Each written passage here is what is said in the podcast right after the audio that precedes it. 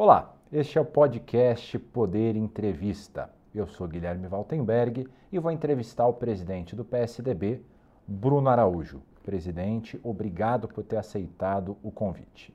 Bruno Araújo tem 49 anos, foi ministro das Cidades do governo de Michel Temer e deputado federal por três mandatos.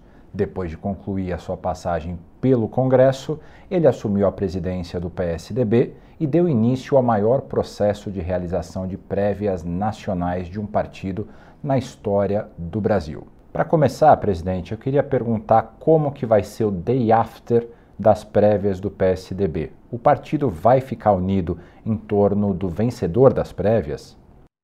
Acho primeiro vale registrar o que é essa decisão inédita no Brasil. Nós tivemos mais de 90% dos detentores de mandatos em todo o Brasil do PSDB se registrando para exercer o direito de voto.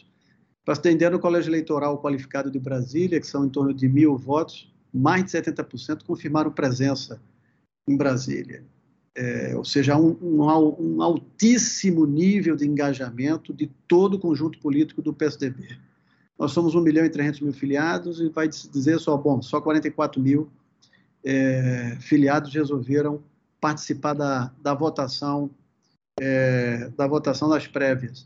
Mas até um pouco tempo atrás o PSDB decidia com quatro, cinco pessoas no restaurante, ou o PT, o próprio Lula resolve quem é o candidato, é? ou, no, ou no Podemos, apesar da força de Sérgio Moro, o protagonismo é da nossa amiga Renata Abreu. Os partidos, cada um, continuam no mesmo sistema, onde o Valdemar Costa Neto resolve no PL. Pela primeira vez, nós temos um partido político brasileiro algo com essa magnitude, com esse tamanho, com esse espaço democrático entre detentores de mandatos e filiados. Dito isso, para a sua pergunta, dizendo que tudo isso é inédito, é, vamos fazer um refletir uma prévias maduras como as americanas. Nós vamos fazer em domingo algo poderoso em Brasília, o Partido Democrata ou Republicano repete 50 vezes ao longo da, das suas prévias. São 50 prévias, de 50 estados, com a magnitude do que nós estamos fazendo aqui.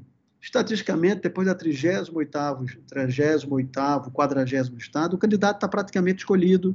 Você tem 10 estados pela frente para a temperatura baixar, os entendimentos começarem, há um intervalo de quatro meses para as convenções, para os entendimentos. Então, uma acusação mais grave da Câmara em relação ao candidato Joe Biden, depois de quatro, cinco meses, nós vemos um visto no outro na chapa. Nós vivemos isso em São Paulo. É, houve um embate muito duro. Bruno terminou vice do, do, de João Dória, disputar as eleições. Então, nossa expectativa é que nós tenhamos, precisamos de um tempo para poder. O senhor se refere a 2016, certo? As prévias de 2016 para prefeito, dois, exatamente, para prefeito de São Paulo. Então, é, objetivamente, isso é mais sociologia do que política. Claro que vai precisar de um tempo a lamber feridas, é? mas as eleições serão em outubro, as convenções serão em agosto do ano que vem. São meses pela frente de diálogo, de composição, é? da compreensão é, do jogo democrático que foi estabelecido. Então, nós estamos confiantes de que, primeiro, nós vamos ajudar a consolidar no PSDB algo irreversível, Segundo, vamos estimular outros partidos brasileiros a não ter como fugir desse processo.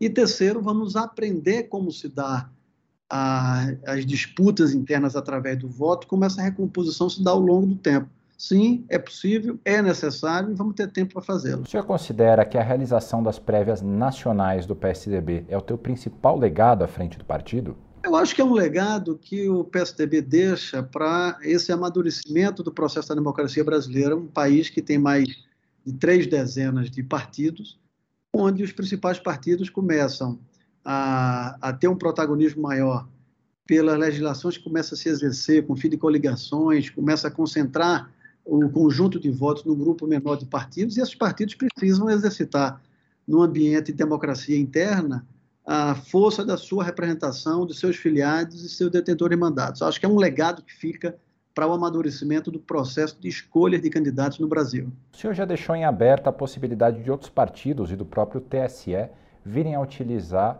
o app do PSDB.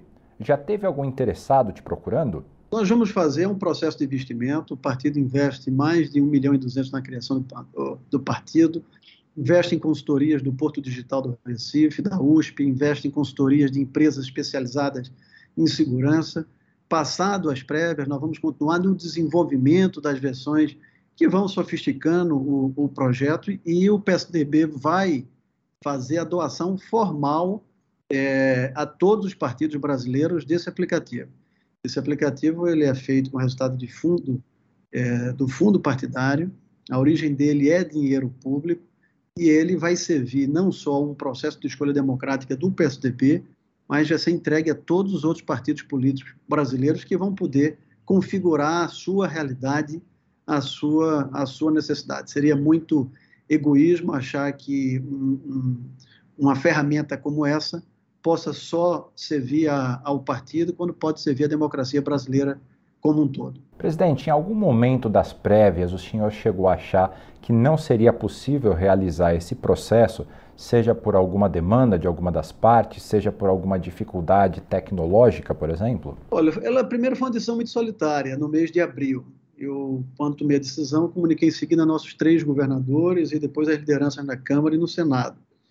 É, ela era fruto de uma reflexão, de uma demanda já de muitos anos, de entender que naquele momento PSDB ou voltava a exercer um grau de protagonismo, mostrando que, é, mesmo com disputas, com, com, com, confusões, com qualquer outra coisa, tinha um ambiente de um conjunto de lideranças que podia transformar a sua disputa é, em notícia e em reflexão na, nacional, com os outros partidos e com os eleitores.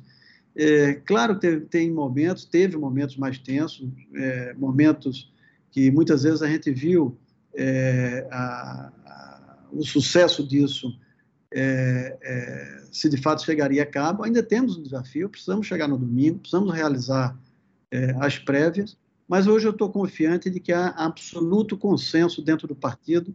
Se o PSDB não tivesse inovado com esse movimento, talvez pudesse ter desaparecido nesse rol de notícias de polarização entre Lula e Bolsonaro, entre a chegada de, de Moro, entre outras candidaturas que já vinham de, outro, de outros partidos, de pessoas que têm um papel importante, como nosso ex-ministro Mandetta.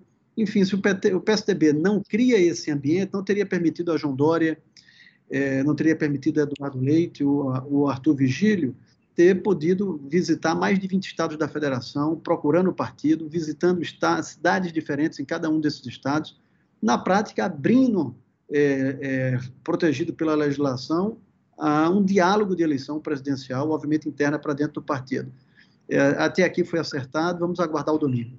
Presidente, o senhor mencionou agora alguns nomes da terceira via. Já existe o do Sérgio Moro, pelo Podemos, Rodrigo Pacheco, pelo PSD, o Luiz Henrique Mandetta, enfim, uma série de nomes. Qual que é o diferencial que o PSDB vai oferecer para o eleitor? Legitimidade é, eleição é feita com envolvimento passional. As pessoas falam, olha, está dando muita briga. Não, não existe eleição com distribuição de beijos e tapinhas. A eleição é feita com passionalidade, eleição é feita com paixão, eleição é feita com disputa, eleição é feita com um grau de irracionalidade onde você acha que o seu escolhido é o melhor e o segundo tem poucas virtudes. Estou aqui exagerando na, na, na figuração, mas a eleição é feita com, com paixão. E o PSDB vai terminar com um candidato é, é, é, que vai ter participado de um processo muito poderoso, intenso de escolhas. A minha opinião é que nós vamos ter é, até dezembro, e volto a dizer, isso não diminui em um milímetro a força, a necessidade do escolhido demonstrar sua capacidade de aglutinar no nosso campo, fora do, dos extremismos. Mas qualquer um que sente o João Dória escolhido, o Eduardo Leite escolhido, eventualmente, se for Arthur Vigílio, ele vai saber que vai sentar na frente de alguém que passou por um processo de ter percorrido de modo muito recente todo o Brasil por um processo de discussão é, muito intensa. E esse escolhido vai ter que demonstrar capacidade política de liderar um processo de aglutinação. Eu, pessoalmente, acredito que em fevereiro nós vamos ter consolidado a candidatura é, é, de Lula, de Bolsonaro, é, de Ciro, que teve ameaçado por conta da votação da PEC e se reposicionou, com a posição que ele adotou de cobrar do seu, do seu partido. Vamos ter a candidatura do PSDB e acho que há uma chance de, de com a candidatura de Moro, é, construir um, um, grau de entendimento que pulverize da menor forma possível esse, esse campo é, longe da polarização. Acho que se nós chegarmos com duas ou três candidaturas no limite é, nesse campo de centro, de modo especial com duas, achamos, há chance real de um desses candidatos poder ocupar uma das vagas no, no segundo turno. Aparentemente, a vaga de Lula parece mais consolidada pela, pelas pesquisas de opinião pública, eu digo do ponto de vista científico, e mais com a chance de um desses nossos candidatos poder ocupar uma dessas duas vagas e poder ser um protagonista real no, no segundo turno. Presidente, o senhor mencionou Sérgio Moro algumas vezes aqui ao longo da conversa e outros nomes da terceira via. Já existe alguma negociação do PSDB com o Moro ou com outros nomes da chamada terceira via? Há uma, uma, um processo de negociação que vai além do, do Podemos, vai com um conjunto de partidos, um diálogo muito aberto, franco, constante permanente com a União Brasil, liderado pelo Luciano Bivar e Assemineto, com o, o MDB, presidido pelo Baleia Rossi, né, com o Podemos, com Renata Abreu, com, com Cidadania, é, de Roberto Freire, com o PV é, é, de Peninha, é, com o Novo, com o Eduardo, tem hoje um candidato, pré-candidato colocado é, também. Então, assim, há um, há um campo de diálogo hoje muito franco, muito aberto nesse sentido, seja com, com o Moro ou com outras candidaturas, como colocada com Mandetta. O que eu acho é que começa a haver demonstrações claras nessa nossa conversa e nós queremos é, dar uma demonstração é, mais madura possível de chegarmos a, a um entendimento que gere uma, uma unidade de partida. Se isso acontecer, essa candidatura vai chegar muito poderosa para ter chance de chegar no segundo turno. E o que, que falta para isso acontecer? Diálogo, conversa, tempo. É, em política, as coisas precisam acontecer com algumas variáveis. Respeitar a variável, do tempo, a intensificação de conversas, a humildade na necessidade de, de se colocar é, onde o seu tamanho, sua força, o seu, não é o relevante nesse conjunto, mas sim a capacidade de demonstrar chances reais de ter possibilidade de enfrentar um dos dois candidatos que, que, que polarizam e, e, paciência, resiliência para no momento certo isso tudo possa acontecer. Até o final do prazo de filiações, de mudanças de janela partidária até abril, é, nós vamos ter o mês de maio é, como um mês, na minha opinião, limite para a construção de algo viável. Mas até lá eu acho que vai ficar muito claro na, na percepção da mídia, na opinião pública brasileira, quais são os candidatos fora desse campo de polarização que de fato têm uma chance real de poder participar da eleição do segundo turno. O senhor mencionou a humildade como uma qualidade para formar uma chapa da terceira via em 2022. Não sei se é o melhor termo, mas o PSDB teria humildade para ceder a cabeça de chapa para um candidato que eventualmente estivesse mais bem posicionado perto das eleições? Veja, eu estou dizendo isso aqui para não ter cuidado de aparecer uma lead aí de edição dizendo que o PSDB está abrindo mão da vaga. O PSDB quer disputar a eleição de presidente, encabeçando o processo, como é a tradição do partido desde 1989, em todas as eleições. Mas não pode sentar na mesa e dizer, né, dizer a, a, Sérgio Moro ou a Mandetta, por exemplo, que não é, discute quais são as alternativas que melhor possam levar ao resultado. O que eu acho que vai acontecer é que o PSDB vai sair muito legitimado do, do processo de prévias. Tem feridas a ser lambidas do ponto de vista interno? Claro, porque qualquer eleição faz isso. E só que é uma eleição em que nós fazemos internamente e precisamos de um tempo para recompor as energias e as construções de, de unidade. Então, o PSDB vai ter e vai sentar, como tem sentado até aqui, é, com humildade na mesa. Quem conversa comigo, os presidentes do partido sabem disso, não é qualquer imposição de nossa parte, mas o PSDB pode ser um caminho natural para esse conjunto de forças entender que o partido pode ter se estruturado é, de forma salutar até aqui para disputar as eleições. Mas isso tudo vai ser construído no momento certo, respeitando a força de cada partido político, o tamanho, a liderança, para que, em acontecendo um processo de unidade, ele seja verdadeiro, inteiro, coeso e poderoso para chegar no segundo turno e vencer as eleições. Presidente, o PSDB não está exatamente no seu melhor momento. Já teve mais deputados, senadores, prefeitos, governadores, já teve a presidência da República. E tem duas interpretações bastante correntes dentro do PSDB que a gente ouve de deputados, enfim, de filiados do partido. Uma delas é de que a queda que o PSDB teve entre 2016 e 2018 já teria sido estancada e que as eleições de 2020 seriam uma evidência disso quando o PSDB teve um resultado bastante importante, sobretudo nas grandes cidades. O outro lado diz que não, que o PSDB está num momento muito ruim, talvez o seu pior em toda a história. Eu queria saber qual que é a tua interpretação como presidente do partido. Qual é o momento do PSDB? Acho que política tem muita percepção, mas tem números. É, vamos aos números. A gente chegou a conversar, acho que no dia, no dia seguinte às eleições municipais. O PSDB sofreu um tombo em 2016 é, não entendeu o momento do país, saiu com um resultado muito acanhado em relação à sua história política, e isso impactou todo o número de eleitos nossos, deputados federais, estaduais e senadores, mas continuou sendo um dos grandes partidos políticos do Brasil. Só que fez um dever de casa para dois anos depois.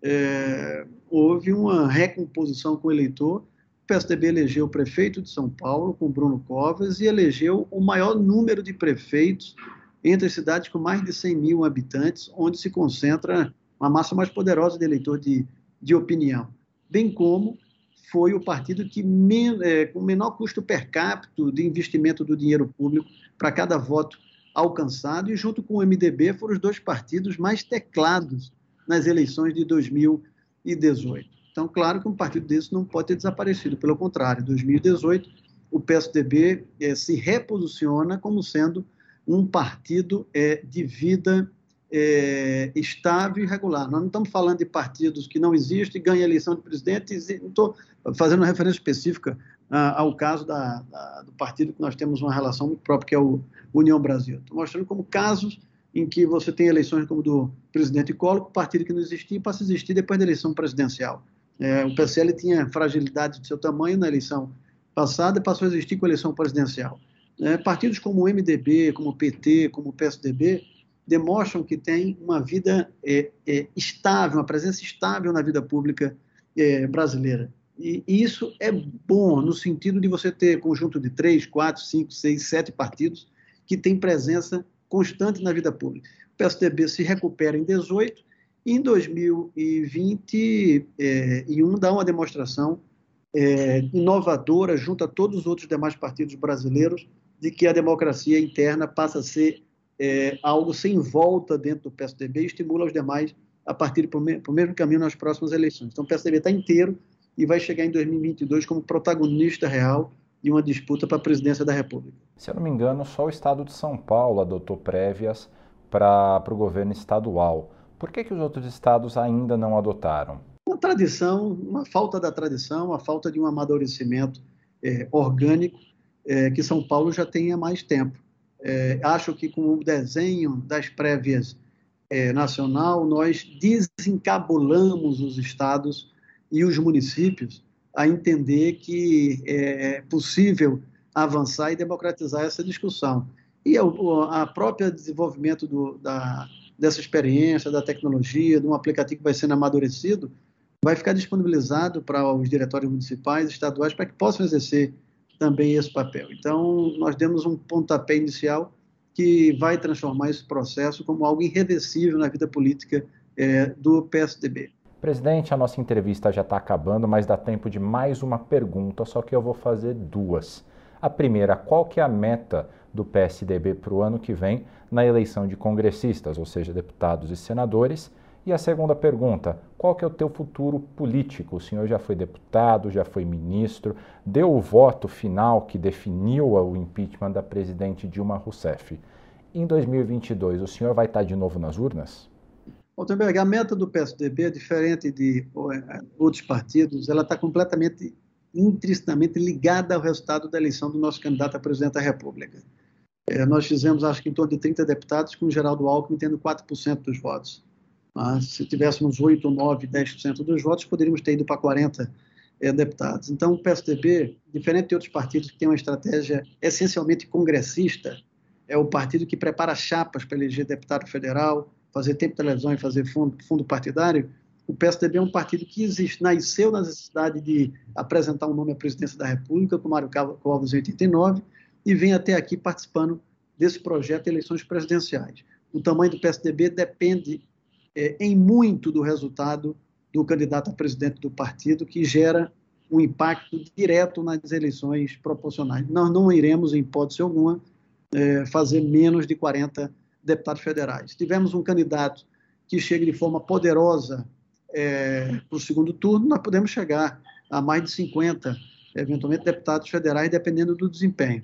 Teremos um conjunto importante, mais de nove candidatos a, a governador, é, mais de seis com chances reais de, de, disputar a eleição. Vamos ter um tamanho importante no Senado. Então, o PSDB terminará, chegará ao final de 22, seguramente, como sendo ainda um dos, um, sendo um dos três partidos mais importantes do Brasil, queira que possamos, é, em colocando o candidato nosso no segundo turno, vencendo a eleição, é, voltar a ter essa responsabilidade do comando pelos quatro anos seguintes da, dos destinos é, é, do país. Do ponto de vista pessoal, a minha, meu, a minha passagem por vida pública, depois de é, mandatos de deputado estadual, presidente da Assembleia Legislativa, mandato de deputado federal, líder de oposição, é, protagonista de processo de impeachment, ministro do Estado e presidente nacional do único partido que eu fui filiado em todas essas minhas passagens que eu relatei antes de encerrar minha vida pública, agora como presidente do PSDB, nesse compromisso que eu tenho com o partido até o dia 31 é, de maio, 31 de maio do ano que vem. Eu não disputo mais eleições, não assumo mais é, cargos públicos, sou voluntário na presidência do partido, espero contribuir com, com a história do partido que a qual eu me dediquei toda a minha vida pública e posso deixar essa colaboração. Vou continuar sempre ajudando na vida pública, mas a, a não disputo mais mandatos e espero contribuir a minha passagem desse ciclo na vida pública ao encerrar a presidência nacional do, do partido. Chega ao final esta edição do podcast Poder Entrevista. Em nome do jornal digital Poder 360, eu agradeço ao presidente do PSDB, Bruno Araújo. Obrigado e parabéns pela cobertura de altíssimo nível a toda a equipe. Um grande abraço. E agradeço também a todos os ouvintes que acompanharam este programa. E para ficar sempre bem informado, siga o Poder 360 na sua plataforma de áudio favorita e não perca nenhuma informação relevante. Bye.